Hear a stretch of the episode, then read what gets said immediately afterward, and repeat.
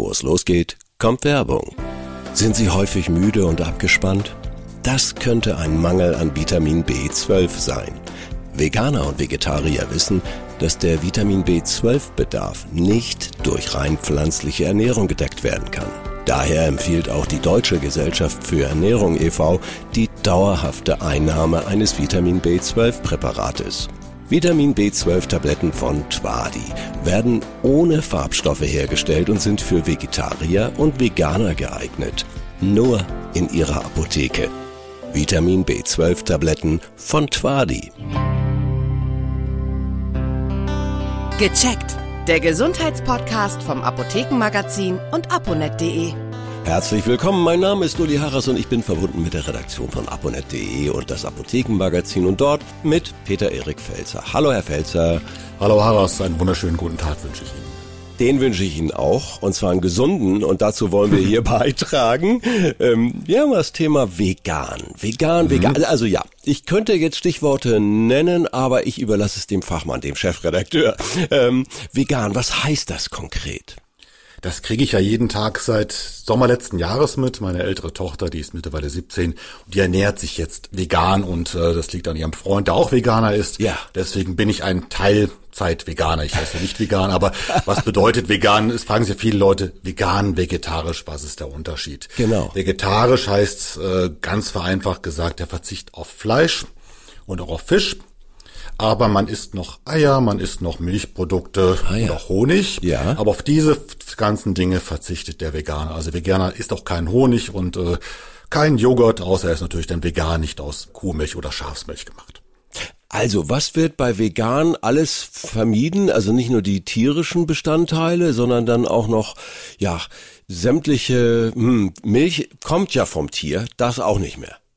Nee, also Käse, Quark, mhm. äh, deswegen ist ein Grund für mich kein äh, Veganer zu sein, weil auf Käse und Milchprodukte mag ich nicht verzichten und ich muss auch zugeben, gelegentlich Fisch und ein schönes Stück Fleisch darf es auch mal sein. Wenn Sie das so persönlich erleben, darf ich fragen, wie wirkt sich das dann auf das Einkaufen, auf den ganz normalen Frühstücks-, Mittags-, Abendbrotstisch aus?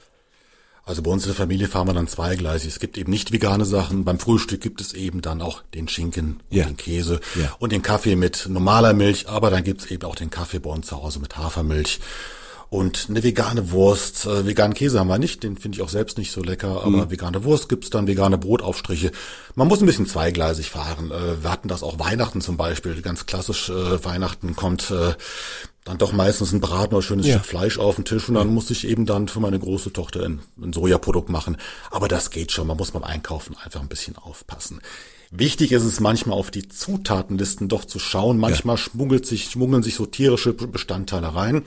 Ich hatte das Erlebnis, ich wollte klassisch Reibekuchen machen yeah. mit Apfelkompott und ich habe fertige Reibekuchen gekauft, muss ich jetzt zugeben. Und ich dachte, die sind vegan und nein, es war irgendein Molkepulver drin und dann hat sie meine ältere Tochter eben nicht gegessen.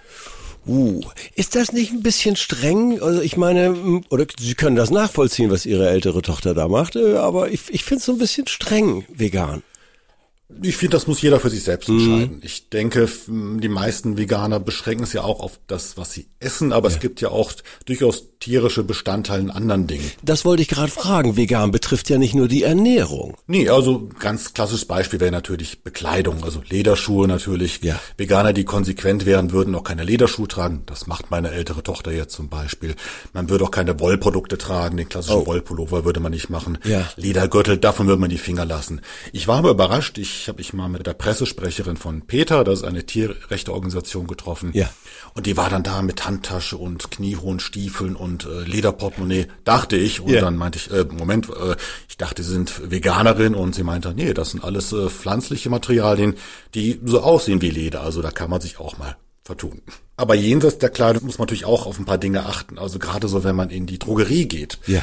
In manchen Waschmitteln finden sich zum Beispiel Tierfette. Der Wolle findet uh. sich zum Beispiel öfters in Feinwaschmitteln oder auch, wenn man an Honig denkt, das findet sich in manchen Möbelpolituren. Mhm. Also wer konsequent vegan lebt, würde auch auf diese Dinge verzichten und versuchen, vegane Produkte auch bei dem Thema Haushalt zu verwenden.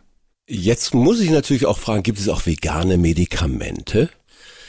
Das ist schwierig. Also die meisten Medikamente enthalten keine tierischen Bestandteile. Mhm. Aber auf Arzneimitteln darf es gar nicht draufstehen. Es darf ah. zum Beispiel auch nicht draufstehen, ob es jetzt aus ökologischem Anbau wäre, wenn es jetzt zum Beispiel ein pflanzliches Arzneimittel wäre.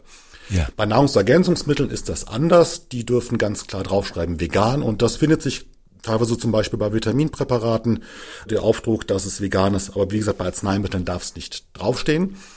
Und es kann auch sein, dass in Arzneimitteln manchmal tierische Bestandteile drin sind. Was hier häufig in Tabletten sich findet, ist äh, die Laktose, also Milchzucker. Ja. Oder es gibt auch einen Tablettenüberzug, der aus Läusen gewonnen wird. Klingt jetzt mhm. unhygienisch, ist es aber gar nicht ja. so. Aber auch das wäre jetzt ein tierischer Bestandteil. Oder wenn wir ein bisschen in die Medizingeschichte schauen.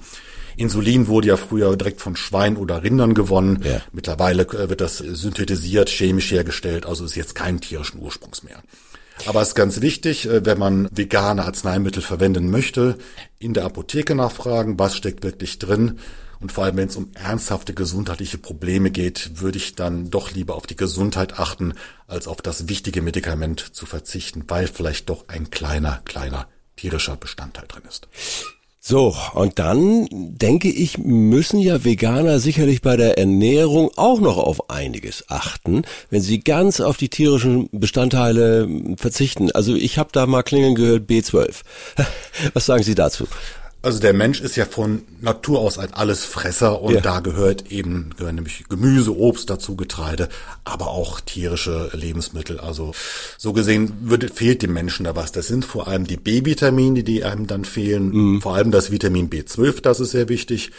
Und was auch eine große Rolle spielt, ist die Eisenversorgung, weil Eisen findet sich vor allem in Fleisch und das Eisen, was sich in Pflanzen findet, kann der Körper nicht ganz so gut verwerten. Mhm. Da kann man ruhig in der Apotheke nach speziellen Vitaminpräparaten für Veganer nachfragen. Die gibt es.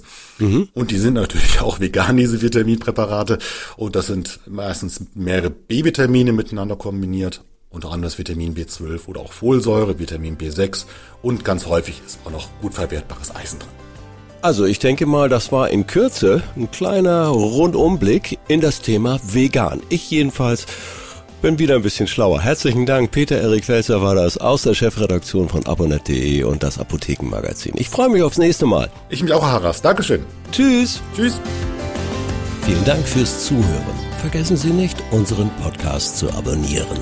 Und viele weitere Tipps und Informationen für Ihre Gesundheit lesen Sie online auf www.aponet.de und alle 14 Tage im Apothekenmagazin, das Sie kostenlos in Ihrer Apotheke bekommen. Bis nächste Woche zur neuen Folge von Gecheckt, der Gesundheitspodcast vom Apothekenmagazin und aponet.de.